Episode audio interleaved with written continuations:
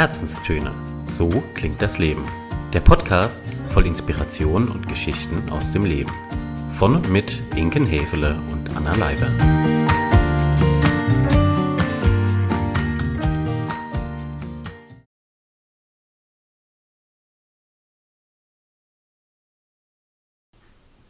Wir sagen Hallo und herzlich willkommen ihr da draußen zu einer neuen Folge unserer Herzenstöne. Wie auch schon in der letzten Woche werden wir uns heute zwar auch ein bisschen mit Coaching-Themen beschäftigen, aber vielmehr auch mit den Personen hinter dem Coaching. Exakt, denn heute geht es weiter mit dem zweiten Teil, mit der zweiten Hälfte der Herzenstöne. Heute, liebe Anna, darf ich dich ein bisschen ausquetschen und darauf freue ich mich unheimlich. Wir wollen nämlich dein Coaching-Profil heute in den Mittelpunkt stellen. Deswegen schieße ich auch direkt los mit der ersten Frage an dich und wie du zum Coaching gekommen bist, welche Geschichte da dahinter steckt. Das interessiert natürlich nicht nur mich, sondern auch alle Zuhörer und Zuhörerinnen. Ja, dann fange ich doch mal an und hole direkt mal ein bisschen aus. Wie, wie kann es anders sein? Genau, wie kann es bei uns zwei anders sein? Ja, es hat alles damit angefangen, dass ich meine Stelle in der OE, kurz für Organisationsentwicklung, bekommen habe und angefangen habe. Und eigentlich würde man mich ja mit meinem Studienhintergrund, Klammer auf, Politikwissenschaft und Italienisch, Klammer zu, ganz woanders vermuten. Aber hallo. Über viele Umwege und Irrungen und Wirrungen habe ich mich dann aber in der Beraterrolle gefunden und bin da ungeahnt in einem Thema gelandet, was mich absolut erfüllt, fördert, fordert und wo mein Herz drin aufgegangen ist. Und je länger ich in dieser Beraterrolle unterwegs war, merkte ich, es gibt Themen, da ist ein bisschen mehr gefordert und gefragt als nur und jetzt nur in Anführungszeichen das Wissen als Beraterin. Mhm. Und ich habe mich dann auch mit Kollegen natürlich darüber ausgetauscht, über meine Beobachtungen und die haben mir dann gesagt, hey, ja, das kennen wir, das geht uns ganz oft auch so, dass es eben Themen gibt, die sich in einem Gruppensetting zum Beispiel nicht wirklich behandeln lassen. Und Deshalb haben einige von denen eine systemische Coaching-Ausbildung mhm. gemacht. Und da wurde ich natürlich hellhörig und habe mich dann schlau gemacht, was es denn um Gottes Willen mit diesem Begriff und dieser Ausbildung auf sich hat. Habe auch ein bisschen recherchiert und ja, bei der Recherche waren mir primär zwei Faktoren wichtig. Also zum einen habe ich einen Anbieter gesucht, weil es war dann schnell für mich klar, hey, das hört sich gut an, das kann ich mir gut vorstellen. Jetzt lass doch einfach mal gucken, was es da so gibt. Und für mich war wichtig, zum einen hier einen Anbieter vor Ort zu finden. Also ich bin auch immer schon viel unterwegs gewesen, ja, und hatte jetzt nicht wirklich die Energie, noch am Wochenende mich groß in Bus, Bahn oder Auto zu setzen. Also es sollte hier was in Stuttgart sein. Und gleichzeitig war es mir auch wichtig, was zu haben, was sich jetzt nicht so ewig in die Länge zieht. Also manche Kollegen von mir, die haben das anderthalb Jahre, zwei Jahre zum Teil gemacht und ich wusste und habe auch gespürt, hey, ich will dieses Wissen auch möglichst schnell anwenden können während meiner Beraterzeit hier, die ja auch begrenzt war oder begrenzt ist. Ähm, und so bin ich dann schließlich bei Kröbers gelandet, mhm. wo wir zwei uns ja auch begegnet sind. Im, zum Glück. Zum Glück. Es war der November 2019 und wenn man sich das so auf der Zunge zergehen lässt, ist das auch schon wieder gefühlt und tatsächlich eine halbe Ewigkeit her. Und da, da begann dann meine Coaching-Reise. Und darf ich dann noch mal gerade einhaken? Heißt das, ähm, du bist tatsächlich dann auf Gröber über deine Recherchen gestoßen und nicht über Empfehlung. Richtig, mhm. genau. Dr. Google hat in mhm. dem Fall weitergeholfen ja. und ich hatte da relativ schnell ein gutes Gefühl mhm. bei, habe wie gesagt meine zwei Faktoren erfüllt gesehen und habe mich dann einfach mal angemeldet und drauf eingelassen. Ne? In, wer weiß, was da schon kommt. Und mir war aber schon nach dem ersten Wochenende klar, es kam was extrem Gutes und es war die richtige Entscheidung. Und je länger wir auch in dieser Ausbildung waren, desto mehr hat jeder von uns ja auch ausgelotet, in welche Richtung mhm. möchte ich denn damit gehen, mhm. welche Themenschwerpunkte sind für mich interessant. Und so passierte es, dass ich besonders an einem zusätzlichen Thema dann auch mhm. Blut geleckt habe, mhm. gewissermaßen. Und welches ist es denn? Wo hast du deinen Schwerpunkt Trommelwirbel jetzt gefunden? Trommelwirbel, roter Teppich. Es ist das Thema Resilienz und Resilienzcoaching. Und weil man ja von Aus- und Weiterbildung nicht genug bekommen kann, oder wir, um es ganz konkret zu sagen, nicht genug bekommen können, habe ich mich dann fast in nahtlosem Anschluss auch für die Ausbildung zum Resilienzcoach und mhm. zum Resilienzberater angemeldet und habe damit letzten November November ist irgendwie mein Monat der Aus- und Weiterbildung. Scheint ein guter Startmonat zu sein für solche Themen. Ganz genau. Habe ich dann eben damit angefangen und in der Ausbildung bin ich auch aktuell noch drin. Mhm. Okay.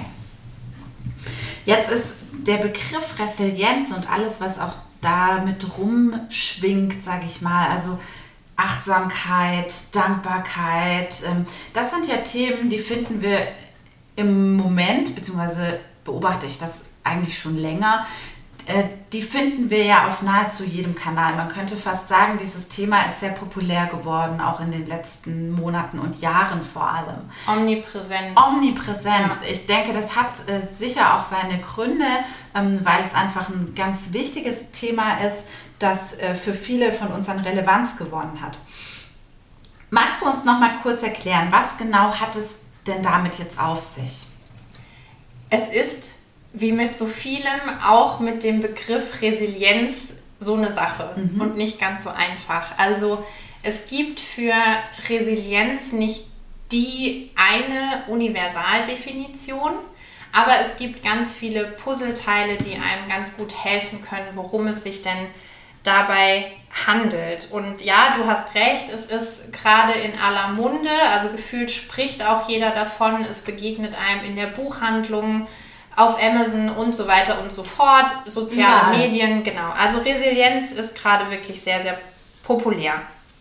Wenn wir jetzt mal darauf schauen, wo das Ganze und auch das Wort seinen Ursprung hat, dann ist es diesmal Überraschung nicht bei den alten Griechen, sondern bei den alten Römern. Ganz genau. Und da leitet sich das Wort in seinem Ursprung von zurückprallen oder mhm. abprallen ab. Mhm. Und das, das Spannende ist, also ne, man kommt ja dann auch so ein bisschen in die Herleitungsgeschichte und wie hat eigentlich die Resilienz jetzt ihren Wirkkreis und ihren Fokus auch in der Psychologie gefunden. Auf solche Themen stößt man ja dann auch immer bei Ausbildungen. Und der Begriff Resilienz und dieses Phänomen dieser Widerstandsfähigkeit, wie es auch übersetzt wird. Sagt man nicht auch oft, ähm, oder man verbindet auch oft damit das Bild vom Stehaufmännchen. Kennst du das? Ja, genau. Hm. Ja, ganz genau, das ist es. Also dieses ich, ich falle, ich stehe aber wieder auf oder ich werde verformt und ich forme mich wieder zurück. Mhm. Und da liegt nämlich auch äh, ein bisschen die Wiege. Also Resilienz wurde früher zuerst in der Physik als Phänomen beschrieben und auf Stoffe angewendet. Mhm. Also man hat festgestellt, es gibt gewisse Stoffe, die können sich durch welche Einflüsse auch immer verformen und sind dann in der Lage, sich wieder zurück in ihren mhm. Ursprung, Ursprungszustand mhm. zu formen. Ich glaube, heute sagt man dazu Memory-Effekt. Ganz Kissen genau. und so. Ganz mhm. genau so ist es. Und von dem ableitend ist man dann erst so in den 1970er Jahren übergegangen, diese, dieses Phänomen der Widerstandsfähigkeit auch auf die Psychologie und die Sozialwissenschaft anzuwenden und da hat es sich bis heute ganz gut eingenistet, dieses Thema, fühlt sich gewissermaßen ganz wohl. Und die Resilienzforschung ist bis heute ein extrem aktives Feld, in dem noch weiter geforscht wird und dass man auch auf ganz viele verschiedene Aspekte inzwischen anwenden kann. Mhm. Was du jetzt so erzählt hast über den resilienten Zustand, nenne ich das einfach mal, das klingt sehr erstrebenswert, würde ich mal so frei raus behaupten. Da kann doch jeder von uns in diese Richtung streben oder das ja als einen erstrebenswerten Zustand sehen. Kannst du es vielleicht noch ein bisschen konkreter machen? Mhm. Also du hast schon ganz richtig von dem Stehauf-Männchen gesprochen und das ist ein extrem passendes Bild. Denn, und das ist an der Stelle auch nochmal wichtig zu sagen, bei Resilienz geht es nicht darum, wie auf Wolken hüpfend, sorgen- und krisenfrei durchs Leben zu gehen. Ah. Genau, okay. das ist es nicht. Mhm. Denn auch ein Stehaufmännchen wird ja manchmal umgepustet. Oder umgehauen. Oder umgehauen. Wir denken zurück an dein Lieblingsthema Krise mhm. oder auch mal wirklich umgehauen.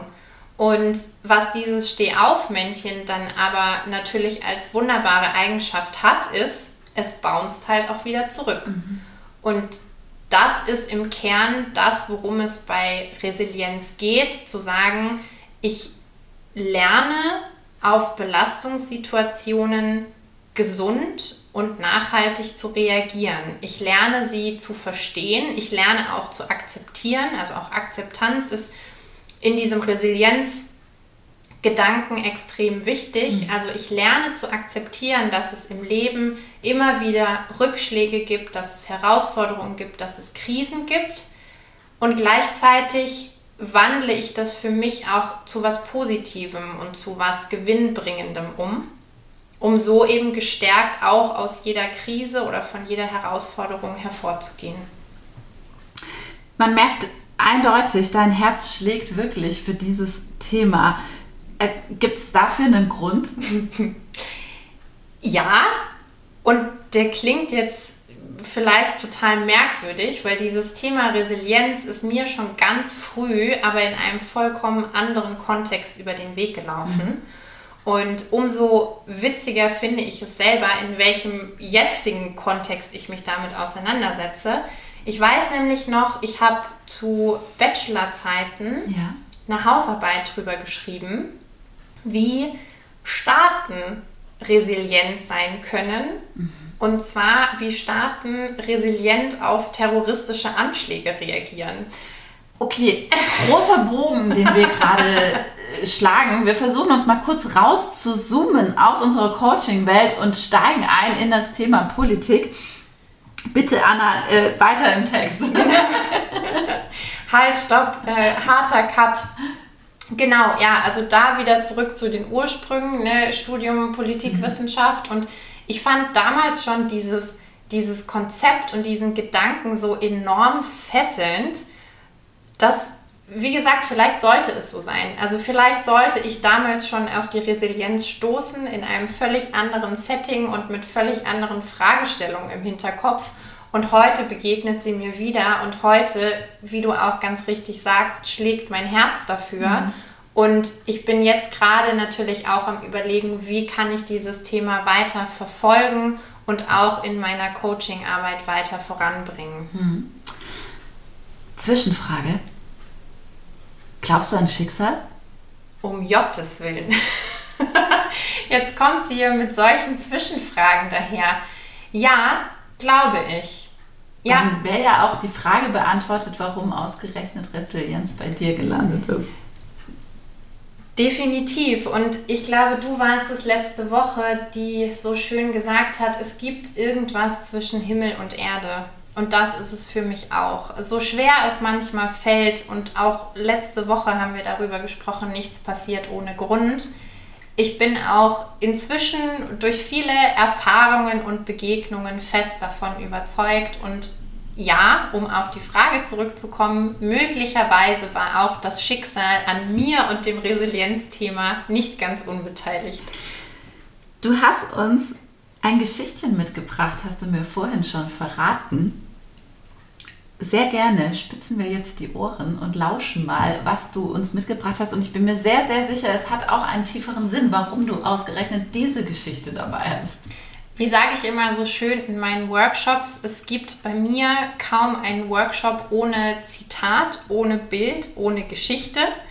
Und genauso ist es jetzt auch mit dieser Geschichte. So viel sei vielleicht schon verraten.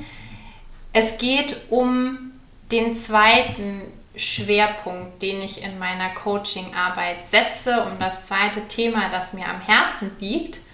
Und mehr möchte ich an der Stelle gar nicht verraten. Ist in Ordnung? Ist, ist genehmigt. Ist genehmigt. Sondern lasst euch einfach überraschen. Der Narr und der Theologe. Ein Zen-Mönch lebte mit seinem einäugigen und einfältigen Bruder.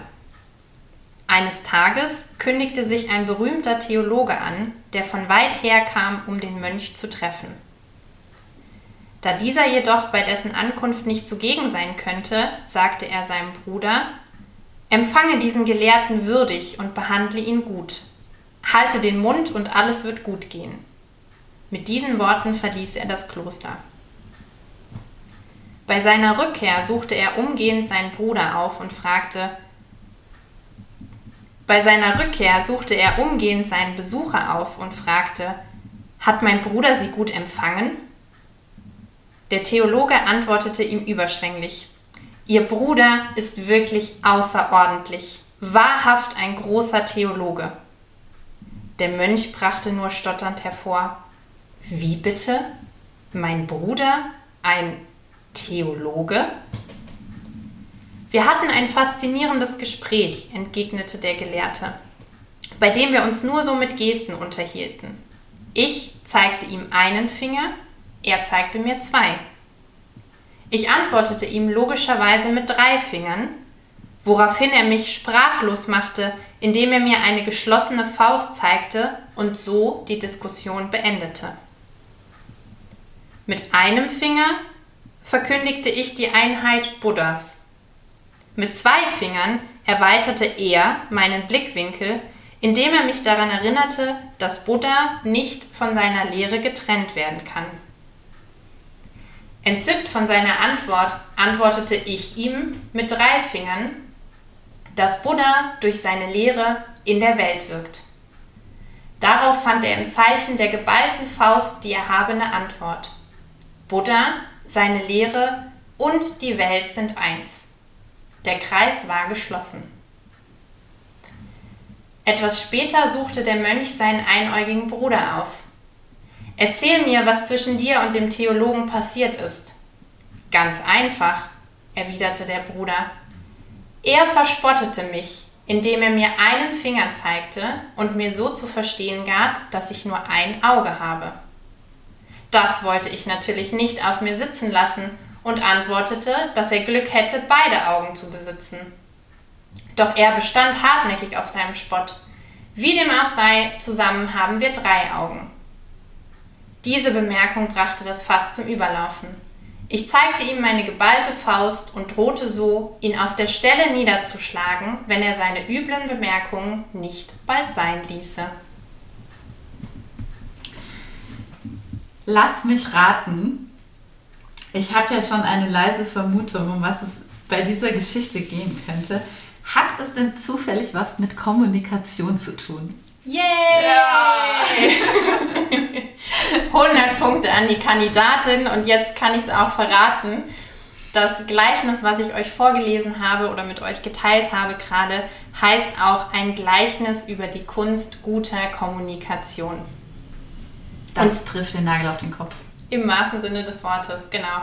Und damit sind wir auch bei meinem zweiten Herzensthema und bei meiner zweiten Leidenschaft, die ich auch in den Mittelpunkt meiner Coachingarbeit stelle, weil, und da schlage ich auch wieder den Bogen zurück zu meiner Beratertätigkeit, ich in vielen Situationen gemerkt habe, wie unfassbar wichtig Kommunikation ist. Und Ganz konkret erinnere ich mich da auch an eine Situation. Es war ein intensiver Workshop, in dem es um viele Themen ging, viele Fragestellungen, auch das ein oder andere Konfliktthema. Und ich stehe also da und höre mich in dieser sehr sachorientierten Runde den Satz sagen, alles steht und fällt mit der Kommunikation. Wenn wir uns auf der Ebene nicht begegnen und unterhalten können, können wir die ganze Strategie heute sein lassen. Und das ist jetzt keine, das ist jetzt nicht das Rad neu erfunden. Absolut nicht. Ja, wir haben auch schon Watzlawick von Thun. Ja, das sind kluge Köpfe, die sich weitaus früher als ich Gedanken über Kommunikation gemacht haben. Und trotzdem bin ich aus diesem Workshop rausgegangen und habe auch in, letzt, in, in nächster Zeit dann gemerkt, der Satz halt bei mir nach. Mhm. Stößt auf Resonanz. Und dieser Moment hat was mit mhm. mir gemacht, genau. Und das Ganze, diese Erkenntnis habe ich dann auch mit in unsere Coaching-Ausbildung genommen, habe ich auch in den unterschiedlichsten Übungen und Gesprächen bestätigt bekommen und habe auch gemerkt, egal mit welcher Gruppe ich zusammen war, egal ob jetzt in Einzelgesprächen oder auch an solchen Teamtagen, ich sage es nochmal, es steht und fällt alles mit der Kommunikation und es lässt sich viel darauf zurückführen. Und somit war mein Baby geboren, mein Kommunikationsbaby, mein zweites Herzensthema. Und ja, wenn ich jetzt überlege, was das für mich als Coachin bedeutet mhm. oder auch für meine Inhalte, dann ist das, wie gesagt, eine Hauptbotschaft, die ich meinen Klienten, Klientinnen auch mitgeben möchte. Und Kommunikation findet für mich, und das ist mir auch ganz wichtig in der Arbeit, findet für mich nicht nur im Außen statt, mhm. wie wir zum Beispiel miteinander kommunizieren, ja, auch da wieder von Tun, Sender, Botschaft, Empfänger, sondern es geht auch um die innere Kommunikation. Ja, da ist ja von Tun auch groß mit dabei, mit seinem inneren Team arbeitet er ja auch ganz pragmatisch an Modellen, die mit der inneren Kommunikation zu tun haben. Genau. Und eben dieses, wie ich mit mir selbst im Inneren spreche, mhm. respektive umgehe, zeigt dann natürlich auch sehr viel in meinem Außen wieder und wie ich da eben kommuniziere, auftrete, meine Augen und Ohren und meinen Mund eben offen habe. Mhm. Anna, du hast uns ganz viel verraten über deine Fokusthemen, auch wie du zu ihnen gekommen bist oder man könnte auch den Spieß umdrehen und sagen, wie sie zu dir gekommen sind. Jetzt ist es ja so, dass die Klienten, wenn sie zu dir kommen, auch eine gewisse Erwartungshaltung mitbringen und sich vielleicht auch noch nicht so ganz konkret eine Vorstellung davon machen können, was jetzt deine oder wie sich deine Arbeit als Coachin tatsächlich wie die tatsächlich aussieht. Mhm. Kannst du uns da mal noch mitnehmen? Was kann ich da erwarten, wenn ich als Klientin zu dir komme? Und wie begegnest du mir dann in deiner Rolle als Coachin? Rolle ist ein extrem gutes Stichwort, wenn ich da noch mal kurz bleiben darf, weil und da auch wieder, also ihr merkt es, mein Beraterherz schlägt immer sehr groß, aber gleichzeitig auch mein Coachinnenherz. Ich glaube, man darf zwei Herzen in einer Brust haben. Gut. Ja. und auch das würde ich bezeichnen, ist, ist das, was man bei mir erwarten kann im Coaching, äh, im, im Coaching, genau, im Coaching.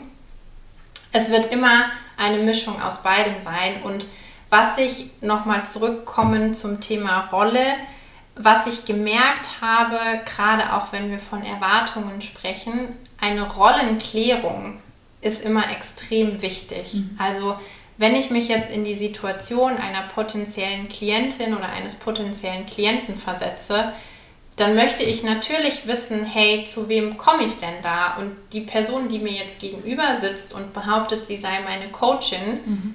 was ist sie denn noch alles? Also welche Hüte hat sie denn in diesem Gespräch mit mir, in dieser Arbeit mit mir noch auf? Und auch im Zuge unserer Ausbildung, aber auch in all dem, was seit diesem Zeitpunkt passiert ist, habe ich für mich so gewisse Hüte, ich nenne sie jetzt einfach mal so, gewisse Hüte, gewisse Rollen definiert und da fange ich auch direkt mit dem ersten Hut an, mit der ersten Rolle, die natürlich auch was mit Kommunikation zu tun hat. Und zwar würde ich mich einer Klientin einem Klienten als Dialogpartnerin vorstellen. Was bedeutet das für mich?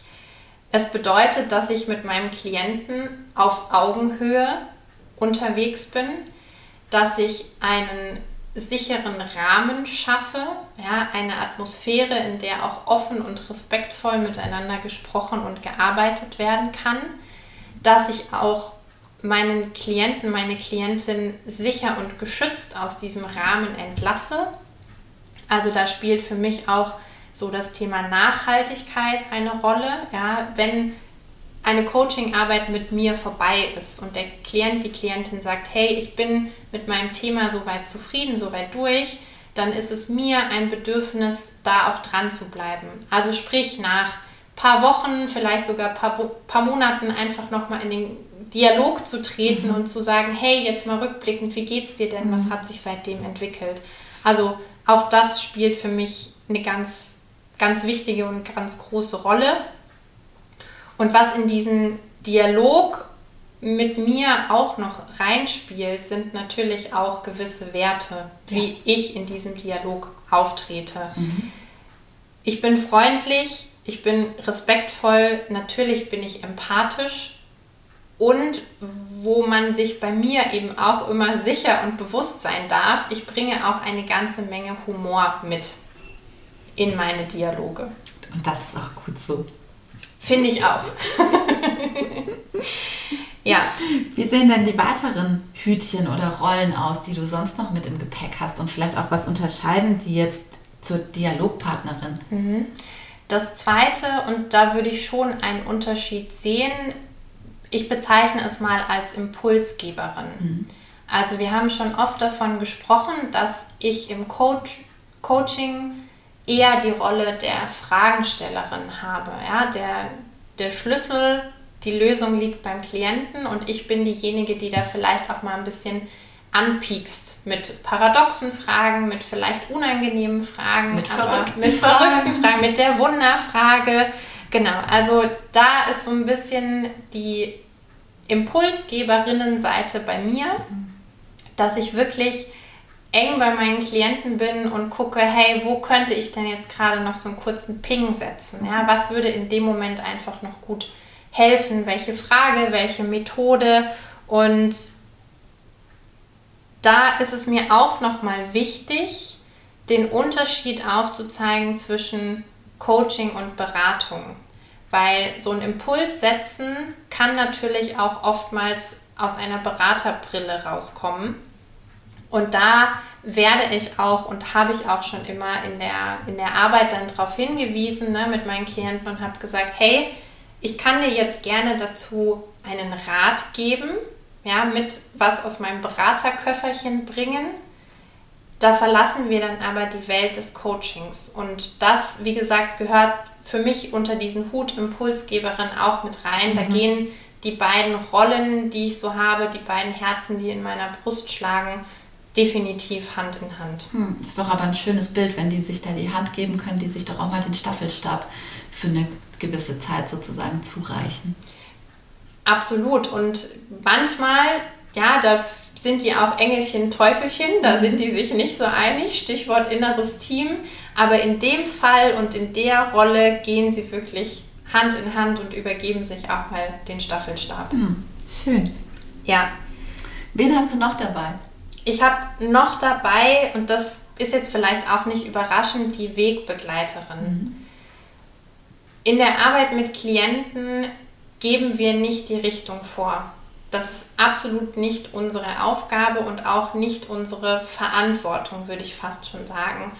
Was wir aber tun und was ich auch tue, ist zu sagen und zu signalisieren, hey, ich bin bei dir.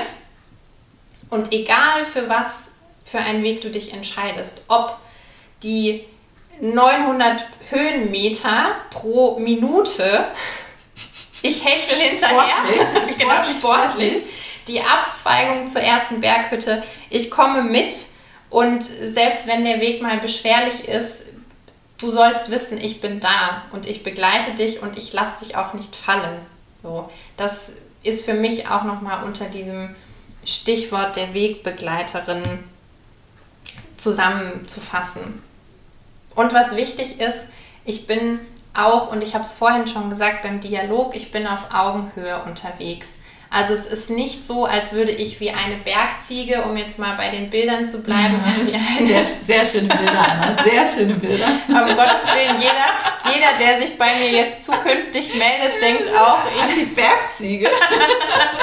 Von Bergziege bis Impulsgeberin ist alles dabei. Nee, ist ja völlig in Ordnung. Aber ich glaube, so kann man sich es ganz gut vorstellen. Also ich will nicht wie eine Bergziege voraussprinten, sondern ich bleibe mit meinem Klienten auf Augenhöhe.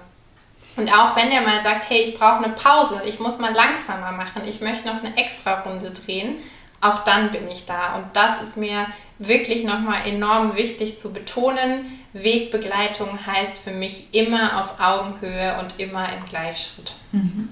Sehr schönes Bild. Dann hast du noch eine Rolle, die sich als Motivatorin beschreibt. Mhm. Was verstehst du denn unter der Motivatorin? Ist da auch die Bergziege dahinter oder kommt da jetzt jemand anders um die Ecke? Ich hätte jetzt schon wieder spontan ganz viele Bilder im Kopf und ihr merkt es wieder, wir sind halt beide sehr visuell und ja, die Motivatorin ich glaube, wir haben selber auch in, in unserer Ausbildung und in all den unterschiedlichsten Themen, die uns schon begleitet haben, egal ob beruflich oder privat, zu spüren bekommen, dass Veränderung und Arbeit mit sich selbst und an sich selbst Kraft kostet. Ich schnaufe tief und nicke feste. Das ist auch sehr schön gesagt. Ja, und manchmal ist es ja auch so, wir haben es beide schon erlebt, es kommen wirklich hochmotivierte oder zuvor hochmotivierte Klienten in eine Stunde, in eine Sitzung und merken, hey, es es ist heute die Luft raus oder ich möchte einfach nicht mehr. Ja, so dieser Veränderungswille, der am Anfang noch extrem hoch war, ist vielleicht gut versteckt in dieser einen Sitzung. Und dann, jetzt komme ich wieder zurück zur Motivatorin, bin ich eben diejenige und verstehe ich mich als diejenige, auch mal zu sagen, hey, es ist okay, hm. aber denk doch noch mal an dein tolles Ziel. Ja, guck doch nochmal, was es da für Möglichkeiten gibt, was da alles Tolles auf dich wartet. Und dann kann es auch mal sein, ich ziehe ein Bild zu Rate, ein Zitat, großer Zitate-Fan, ihr habt es schon gehört. Ich komme mit einem Geschichtchen um die Ecke. Also, ne, ich greife auch da dann in die Trickkiste, wenn ich merke, okay, es braucht jetzt einfach so diesen wohlgemeinten Klaps, einmal kurz zu sagen, hey, ja, es ist in Ordnung, I feel you, wir waren da alle schon, aber trotzdem, es geht weiter und es darf auch weitergehen und du hast die Kraft da weiterzumachen. Ich glaube, das ist ein ganz, ganz wichtiger Punkt, nicht nur im Coaching, sondern so auch im ganz normalen Leben. Die Motivation, die ist einfach mal besser präsent und manchmal Manchmal bleibt sie auf der Strecke, manchmal hat man anstrengende Phasen, anstrengende Zeiten oder auch einfach nur diesen ganz, ganz normalen, schlechten Tag. Ja? Man steht halt mal mit dem falschen Fuß auf.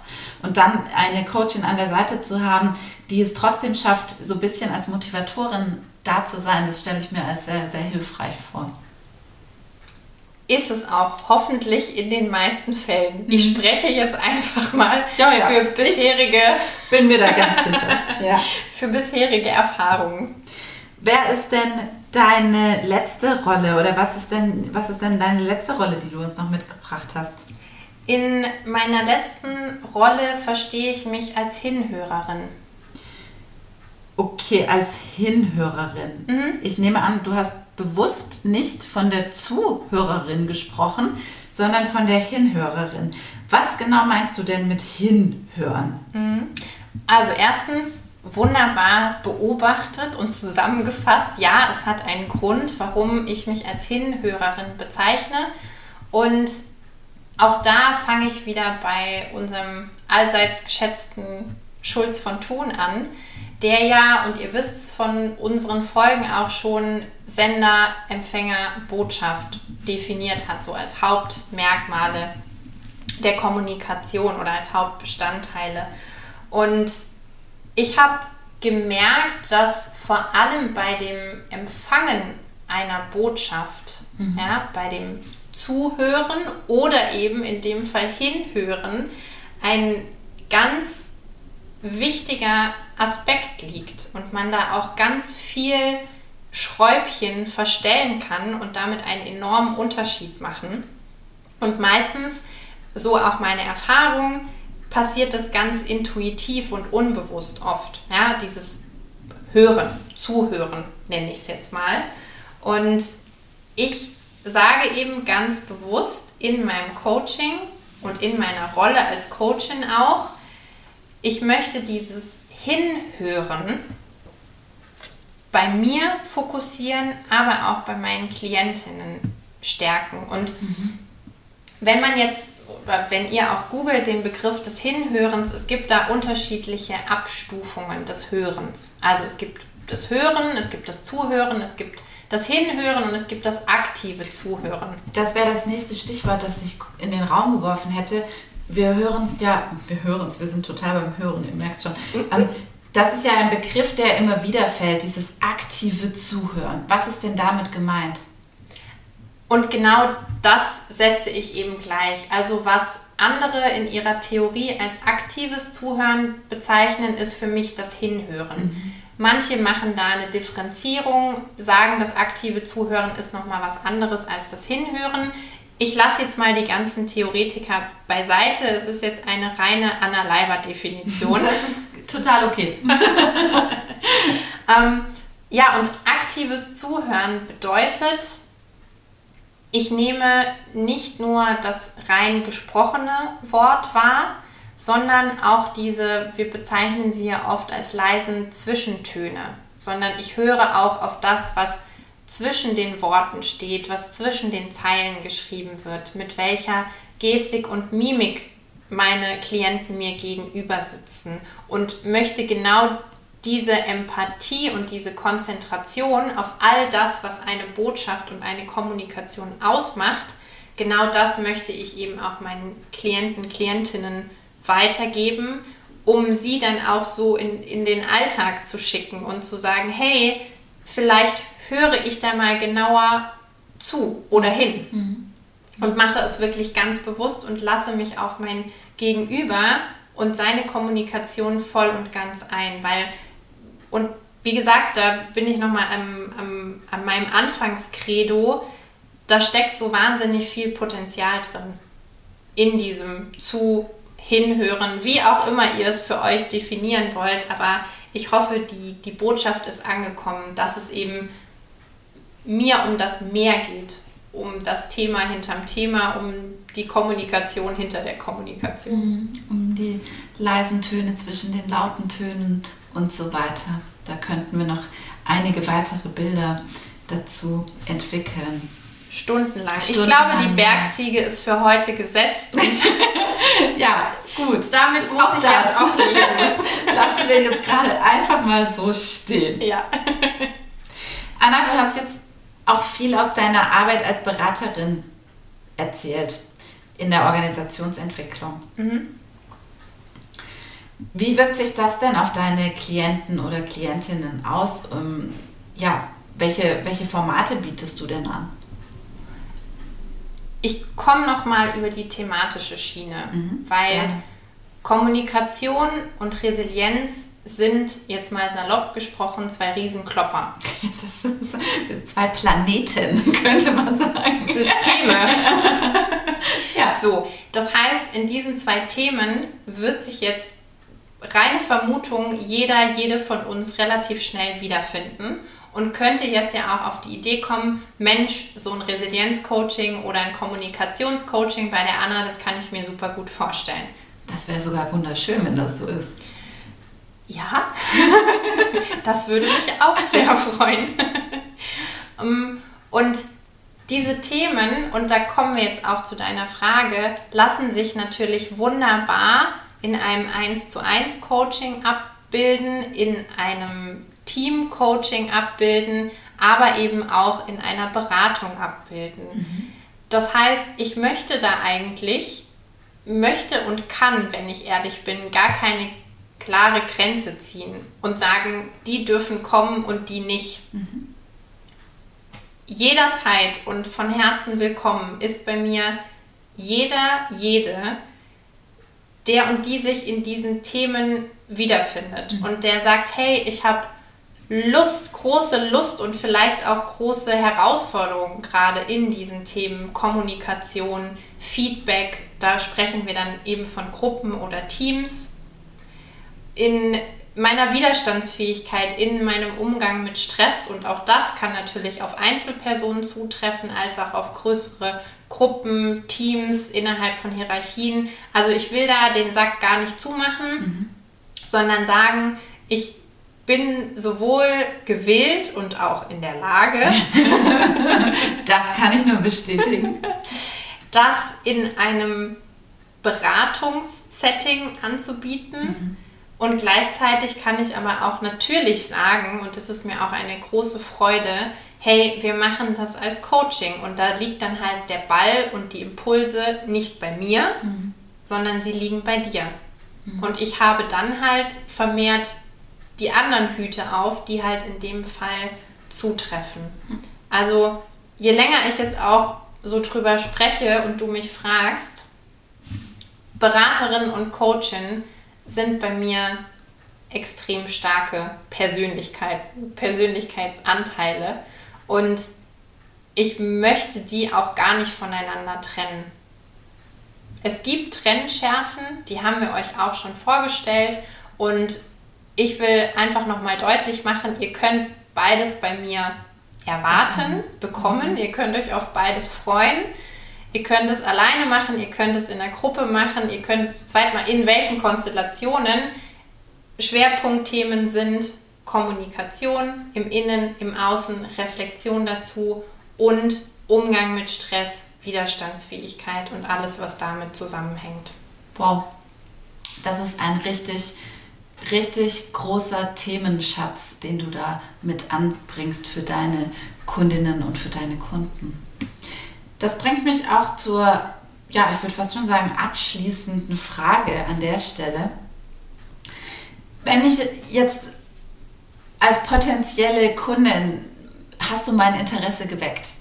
Und jetzt stellt sich das für mich, mich sehr. Natürlich, das hast du schon im Jahr 2019 geschafft. Aber wie, wie kann ich denn jetzt als potenzieller Kunde, Neukunde bei dir anklopfen? Wie, wie komme ich an dich ran? Erzähl mal. Jetzt rück doch mal raus. Klarer Fall, einfache Frage, nicht ganz so einfache Antwort. Ach hey, okay, gut. Da haben wir hören mal zu. Da haben wir es wieder. Genau, so macht euch bitte die nächsten Stunden auf Ausführungen gefasst. Nein, Spaß beiseite. Also, Stand heute ist es vermutlich am besten und am einfachsten. Ihr kontaktiert mich über LinkedIn, Xing, Instagram, Facebook. Das sind so die Kanäle, die ich im Moment aktiv nutze und bespiele und über die man mich am besten erreichen kann. Wer möchte und hat natürlich auch gerne über meine Handynummer. Kein Thema. Das ist die 01. Momente technische Störungen. Ja, so viel sei an der Stelle dann doch nicht verraten. Genau. Und meine Homepage, die ist hoffentlich, und das ist der, da grinst sie schon ganz breit, das ist der Plan und Wunsch, die es ganz bald geben wird, ist gerade noch in einer, wie soll ich sagen, einer kreativen Findungs-, Entstehungsphase. Entstehungsphase, mhm. ganz genau. Von daher kann ich jetzt Stand heute, wie gesagt, noch keinen Link dazu verraten. Sobald es aber den großen Tag gibt, sobald dieser Moment gekommen ist, werdet ihr natürlich auch über diesen Kanal davon erfahren. Spätestens Inken wird mich darauf aufmerksam machen. Oh yes. Nach dem Motto, da gab es doch noch was zu teilen und zu erzählen. Ja, also das in Summe die Kanäle, über die ihr mich am besten erreicht. Perfekt. Anna, vielen Dank Vielen Dank, dass du uns mitgenommen hast in zwei so super spannende Themen, dass du uns Einblicke gewährt hast in deine Coaching-Geschichte, in deine Beratertätigkeit. Und damit möchte ich auch das Wort zum Abschluss wieder an dich übergeben und sag schon mal von meiner Seite aus vielen Dank fürs Zuhören. Vielen Dank, Anna, für dieses ehrliche und tolle Interview. Wir hören uns beim nächsten Mal wieder. Wie sollte es anders sein, schuldig im Sinne der Anklage, habe ich euch zum Abschluss nochmal ein kurzes Zitat mitgebracht, das für mich nochmal ganz schön zusammenfasst und auf den Punkt bringt, worum es denn bei Kommunikation geht. Das auch nochmal zusammenfasst, was ich versucht habe, in vielen Worten mit meinen verschiedenen Rollen und Hüten auszudrücken. Und es stammt von Friedrich Nietzsche. Wem auch sonst. Wem auch sonst. Genau, wir haben eigentlich nur große Namen wenn, immer parat. Wenn wir mit Namen jonglieren, dann immer gleich mit den richtigen Größen. Genau, dann die großen Fische. Bevor ich das aber mit euch teile, wünsche ich euch auch an der Stelle noch einen schönen Tag. Vielen Dank fürs Zuhören.